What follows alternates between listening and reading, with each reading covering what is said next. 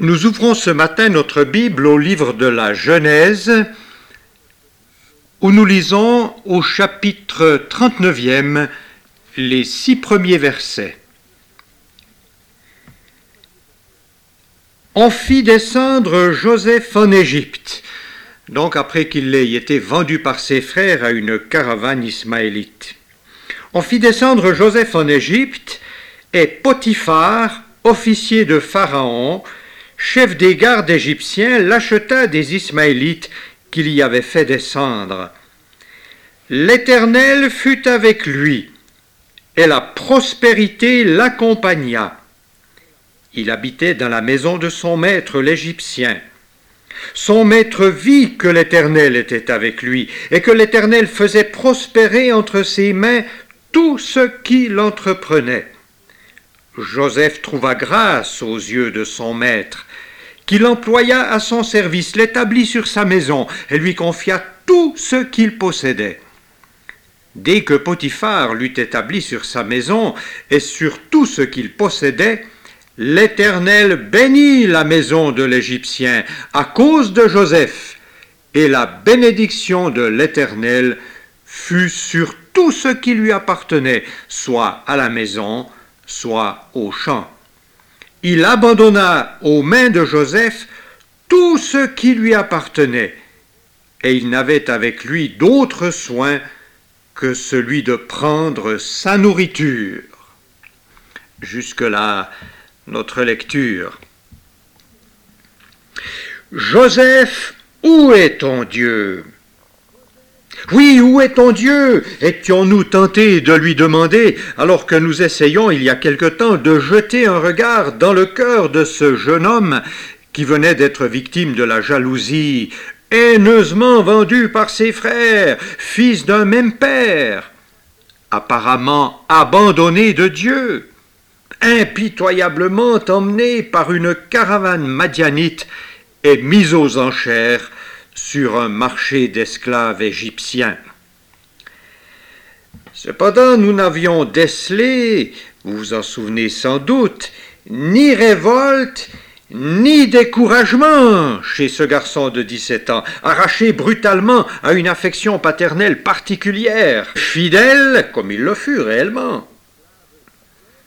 Qu'à Joseph le serviteur consciencieux comme il le fut également, qu'à Joseph, le captif privilégié.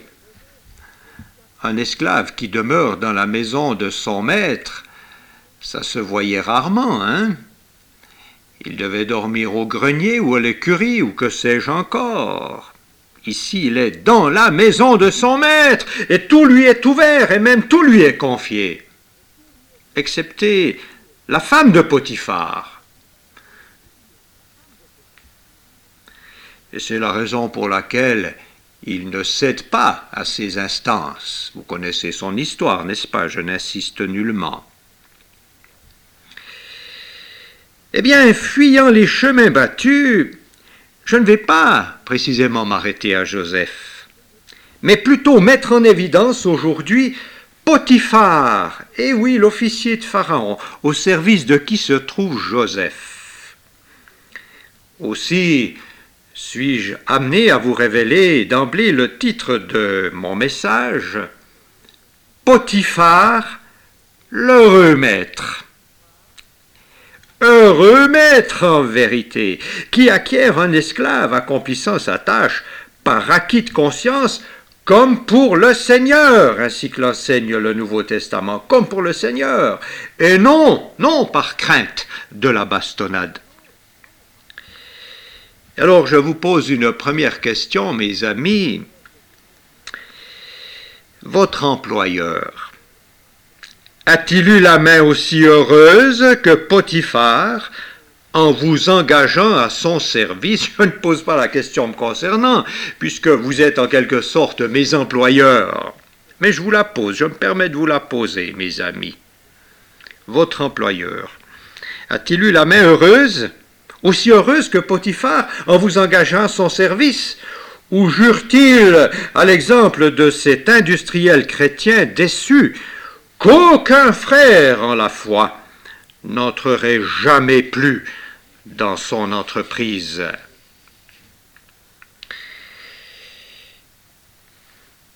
Regardons tout d'abord, si vous le voulez bien, la clairvoyance de Potiphar. Ce sera mon premier point. Le second point, sa confiance en Joseph.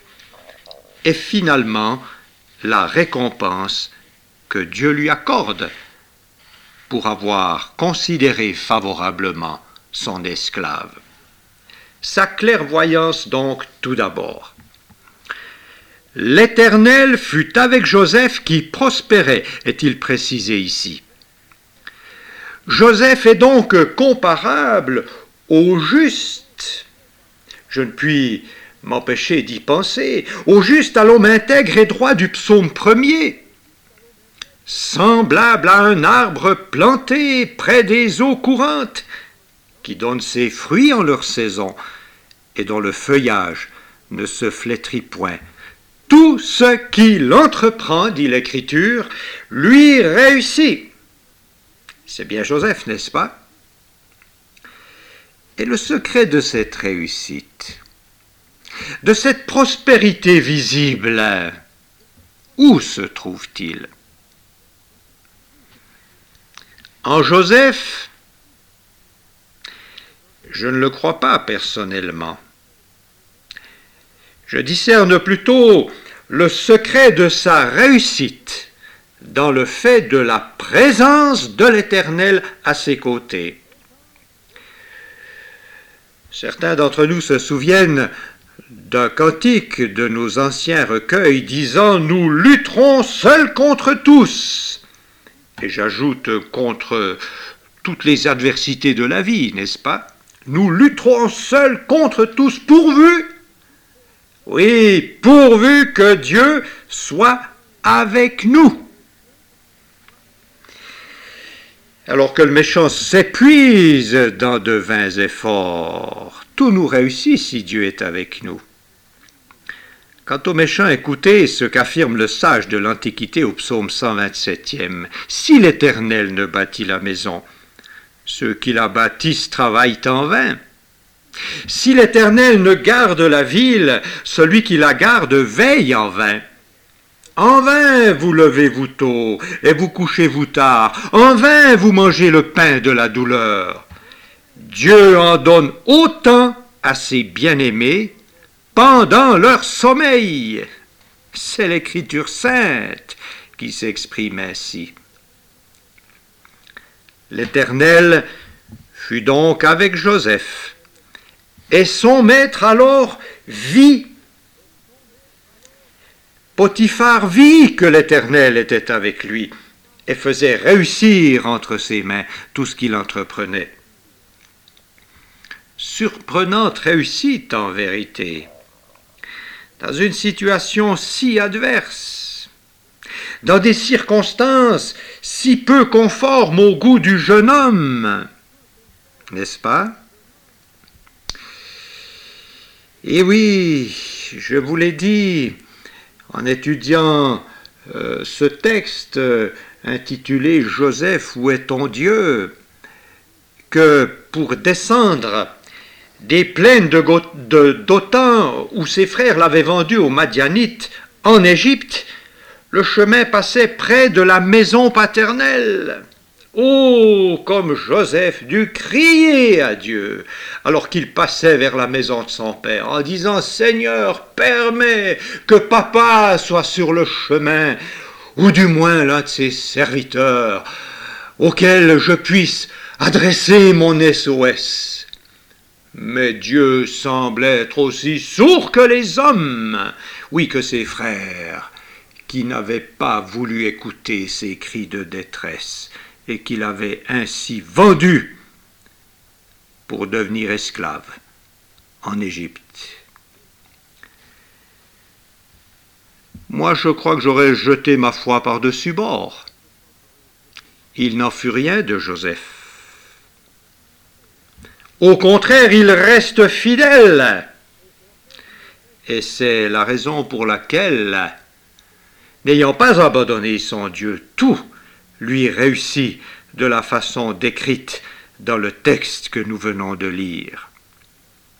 Mais aussi, mais aussi faut-il en déduire que Joseph ne se limitait pas à son strict devoir. Je le crois personnellement. Contrairement à ce maçon qui, sur le coup de midi, pour éviter d'accomplir quelques secondes de travail supplémentaire en déposant son seau, ce seau rempli de mortier, au premier coup de midi, il le lâche tout simplement, hein, ce seau, sur la tête d'un passant du haut de son échafaudage. Joseph n'était pas semblable à cet homme. Quoi qu'il lui en coûte, Joseph ne lésine pas. L'avez-vous suivi dans sa mission relatée au chapitre 37 Lorsqu'il est envoyé par son père à la recherche de ses frères. Oh, qu'il craignait sans doute de rencontrer seul dans les champs, car euh, ne lui avait-il pas déjà manifesté leur haine après les rêves qu'il leur avait racontés? Oh, sans doute, hein eh bien, ne les trouvant point à Sichem, où le père l'avait envoyé, il ne se contente pas de retourner soulagé à la maison paternelle, où il était alors en sécurité, disant Papa, devoir accompli, obéissant à tes ordres, je me suis rendu à Sichem, mais hélas, mes frères ne s'y trouvaient point. Que pouvais-je faire davantage? Non, ce frère consciencieux considère sa mission inachevée aussi longtemps qu'il n'a pas découvert ce qu'il est appelé à contacter. Il poursuit donc son chemin. Après s'être enquis auprès de passants où se trouvaient ses frères, il poursuit son chemin jusqu'à Dotan, au risque, je crois pouvoir dire cela, au risque d'y perdre sa vie. Joseph avait des dons particuliers, le Seigneur se révélait à lui. N'explique-t-il pas le songe du pantier de l'échanson N'explique-t-il pas plus tard le songe du Pharaon?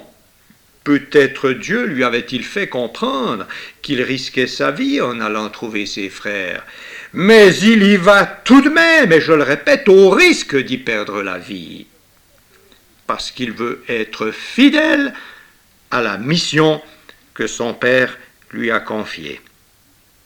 Et c'est donc dans ces conditions, mes amis, que Potiphar vit que l'Éternel était avec son esclave. Justement parce que celui-ci ne bâcle pas sa besogne, son ouvrage. Il n'a absolument rien d'un tir au flanc, profitant de son maître et pensant, comme beaucoup d'employés, tourne soleil, c'est le patron qui paye.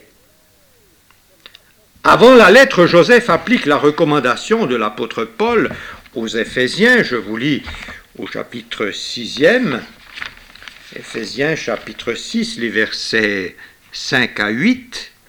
Serviteurs, obéissez à vos maîtres selon la chair, avec crainte et tremblement, dans la simplicité de votre cœur, comme à Christ et non pas seulement sous leurs yeux, comme pour plaire aux hommes, mais comme des serviteurs de Christ qui font de bon cœur la volonté de Dieu. Servez-les avec empressement, comme servants de Seigneur, et non des hommes, sachant que chacun, soit esclave, soit libre, recevra du Seigneur selon ce qu'il aura fait de bien. Alors me permettez-vous un conseil? Envisageons, frères et sœurs, envisageons tous, jeunes et moins jeunes, notre tâche journalière, aussi humble soit-elle, peut-être même un harassant travail à la chaîne, comme nous étant assignés par Dieu aussi pour les ménagères, le travail journalier répétitif, hein, toujours faire la lessive, toujours repasser le linge, toujours combiner euh, de nouveaux menus et les cuire pour la famille. Envisageons notre tâche journalière, je vous en prie, aussi humble soit-elle, je le répète, comme nous étant assigné par Dieu, à qui nous aurons à rendre compte finalement. L'Épître aux Colossiens chapitre 3, 3 euh, et verset 20 ne dit-il pas quelque travail que vous fassiez, donc le plus humble aussi, le plus sale aussi, quelque travail que vous fassiez, faites-le de bon cœur, comme pour le Seigneur, pas pour les hommes, hein, que pour le Seigneur, sachant que vous obtiendrez du Seigneur une petite tape sur l'épaule? Non. Écoutez bien. Sachant que vous obtiendrez du Seigneur son héritage pour récompense, c'est-à-dire la vie éternelle, et le partage de son règne d'éternité en éternité. Potiphar voit que l'Éternel est avec Joseph. Le monde qui nous entoure, voyez-vous, a assez entendu le patois de Canaan, le langage pieux, la parlotte de certains chrétiens l'agace. Il attend davantage de nous. Il veut voir, oui, voir la mise en application de nos nobles principes chrétiens. Et ce sera, croyez-moi, la plus efficace des évangélisations. Ne pensez-vous pas? Hélas, quelle triste notion de Dieu nous offrons souvent à notre entourage, alors que nous sommes appelés ses ambassadeurs. Être l'ambassadeur d'un pays, quelque part, c'est vraiment honorifique, et un pays n'envoie pas n'importe qui comme ambassadeur. Eh bien, pensons-y, frères et sœurs. Nous sommes les ambassadeurs du roi des rois, du seigneur des seigneurs, du Dieu de l'univers, du créateur de toutes choses. Alors ne l'oublions jamais. Noblesse oblige. Devant le spectacle de l'humble fidélité de Joseph, Potiphar, païen, idolâtre notoire, sans doute, son nom même ne signifie-t-il pas consacré à Ra, grand dieu solaire des Égyptiens? Eh bien, devant le spectacle de l'humble fidélité de Joseph, Potiphar, le païen, n'attribue nullement la réussite de son esclave au hasard ou à quelque divinité païenne, mais la Bible le dit, dans sa perspicacité, il reconnaît chez lui le secours de l'Éternel, le Dieu vivant et vrai. Mes amis, encore une question. Reconnaît-on le doigt de Dieu dans notre propre vie chrétienne? Ou finalement, n'y a-t-il aucune différence entre nous et le monde incrédule? Importante question à laquelle je vous demande de répondre, non pas à moi, mais au Seigneur lui-même, car je crois que c'est lui qui nous la pose par ma bouche maintenant, à vous comme à moi, moi comme à vous, cette importante question. Après la clairvoyance de Potiphar, sa confiance, sa confiance. Potiphar est donc un maître clairvoyant, perspicace, mais il est également disposé à la confiance à l'égard de son subordonné. Je viens d'entendre un message où l'on disait il faut d'abord avoir confiance en Dieu pour avoir ensuite confiance en soi et finalement dans les autres. Eh bien, Potiphar a confiance en Joseph. Écoutez le texte biblique. Joseph trouva grâce aux yeux de son maître, qui l'employa à son service et l'établit sur sa maison. Je vous l'ai dit tout à l'heure, ce n'était pas toujours le cas.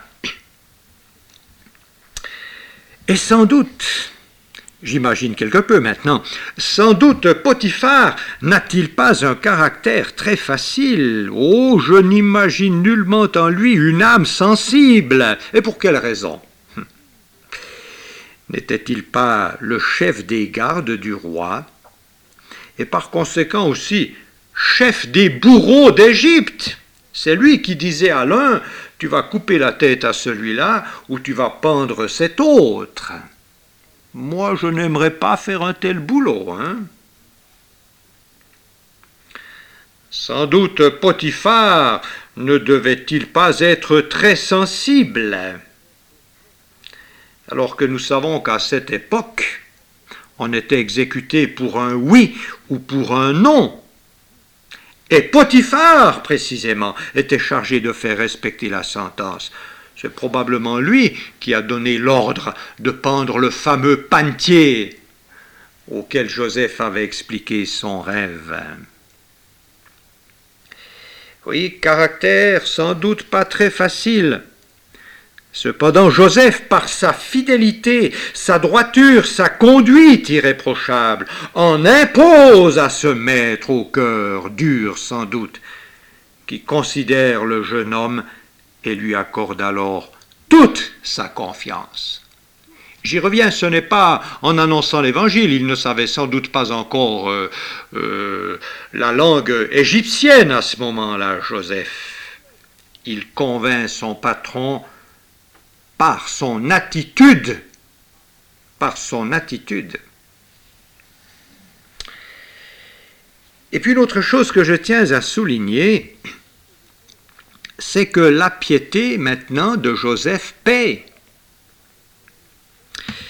L'apôtre Paul dit bien euh, la piété est utile à toute chose, alors qu'il venait de dire euh, l'exercice physique est utile, oui, mais au fond, à peu de choses, n'est-ce pas, à peu de choses.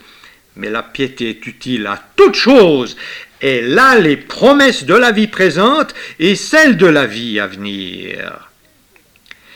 Voyez-vous, mes amis, il existe heureusement un juste retour des choses l'honnêteté, la fidélité paient finalement.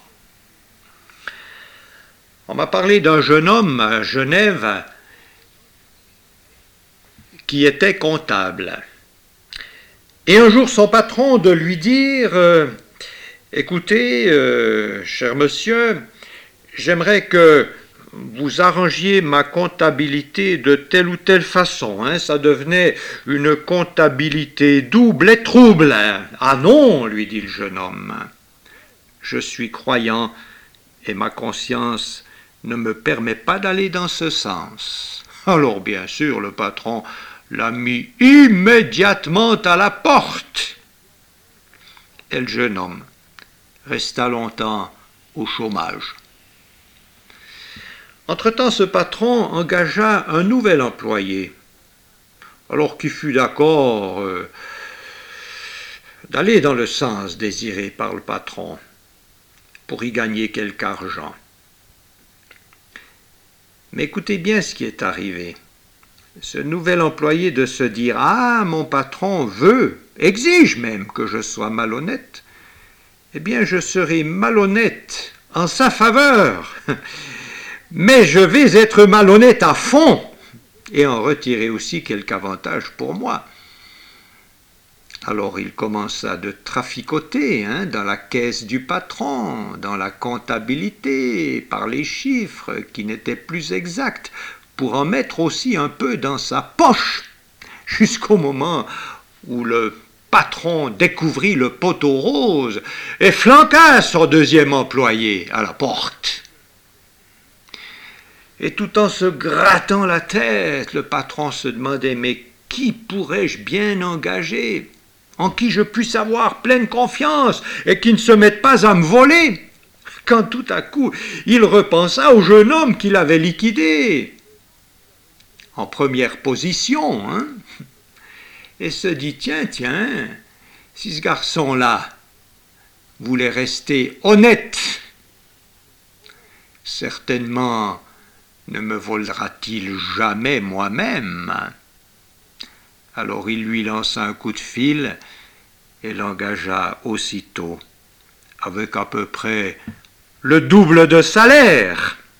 Je le répète, l'honnêteté paye toujours, tôt ou tard.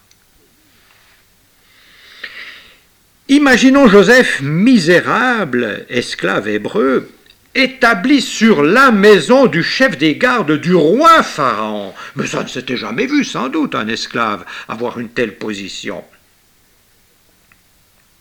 Comment est-il arrivé à une telle situation? Nous pouvons nous le demander. Eh bien, sans doute les besognes les plus basses, les emplois les plus inférieurs lui ont-ils été premièrement confiés Et Joseph les accomplit sans rechigner, j'imagine. Dernier venu, il se trouve placé tout au bas de l'échelle. Et il accomplit fidèlement ce qu'on lui demande. Et c'est ainsi qu'il fut élevé dans sa position d'esclave, à chef de la maison de Potiphar. Alors, jeunes gens, jeunes filles, de grâce, ne dédaignez pas les humbles commencements, soyez fidèles dans les petites choses, et il vous en sera confié de plus grandes. C'est d'ailleurs le message de l'Évangile.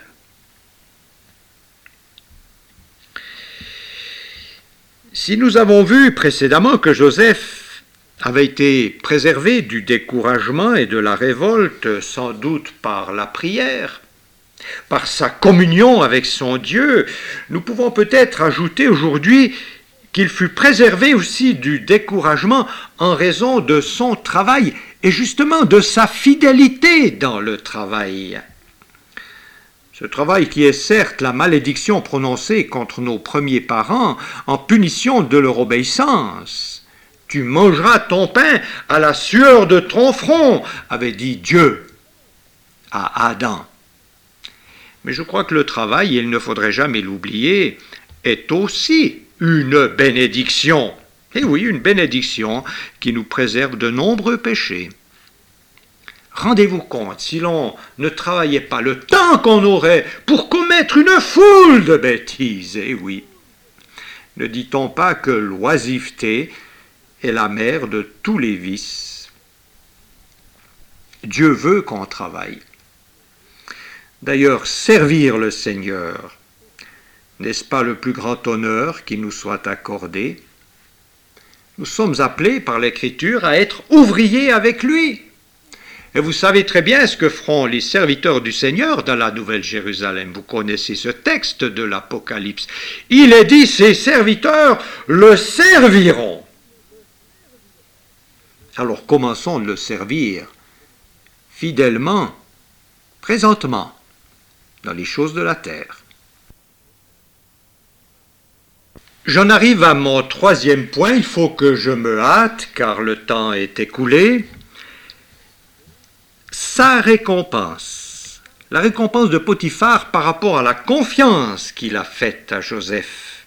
Dès qu'il l'eut établi sur sa maison, dit la Bible, l'Éternel bénit la maison de l'Égyptien à cause de Joseph. Le geste divin suit immédiatement le geste humain. Dieu ne restant jamais, jamais notre débiteur si on lui confie quoi que ce soit, si on lui sacrifie quoi que ce soit, si l'on fait le moindre geste, même si on donne un verre d'eau à l'un de, ses plus petits de ses serviteurs, dit Jésus, on ne perdra pas notre récompense. Il nous accorde, selon la promesse de l'Évangile, au centuple ce que nous lui donnons la bénédiction s'étendit sur tout ce qui lui appartenait, soit dans sa maison, soit au champ. Voyez-vous, quand Dieu bénit, sa bénédiction est totale, pas de demi-mesure, de la part de qui procède toute grâce excellente et tout don parfait. Je termine. Que voit-on en nous, frères et sœurs? Des momiers, c'est-à-dire des gens, comme le disait quelqu'un, qui ont le, le bon Dieu dans la bouche et le diable dans le cœur, ou de vrais serviteurs de Dieu? Et peut-on avoir en nous une pleine confiance comme Potiphar a pu avoir une confiance bien méritée en Joseph? Oh, puissions-nous tous être un sujet, une occasion de bénédiction pour tout notre entourage. Que Dieu nous en accorde la grâce. Amen.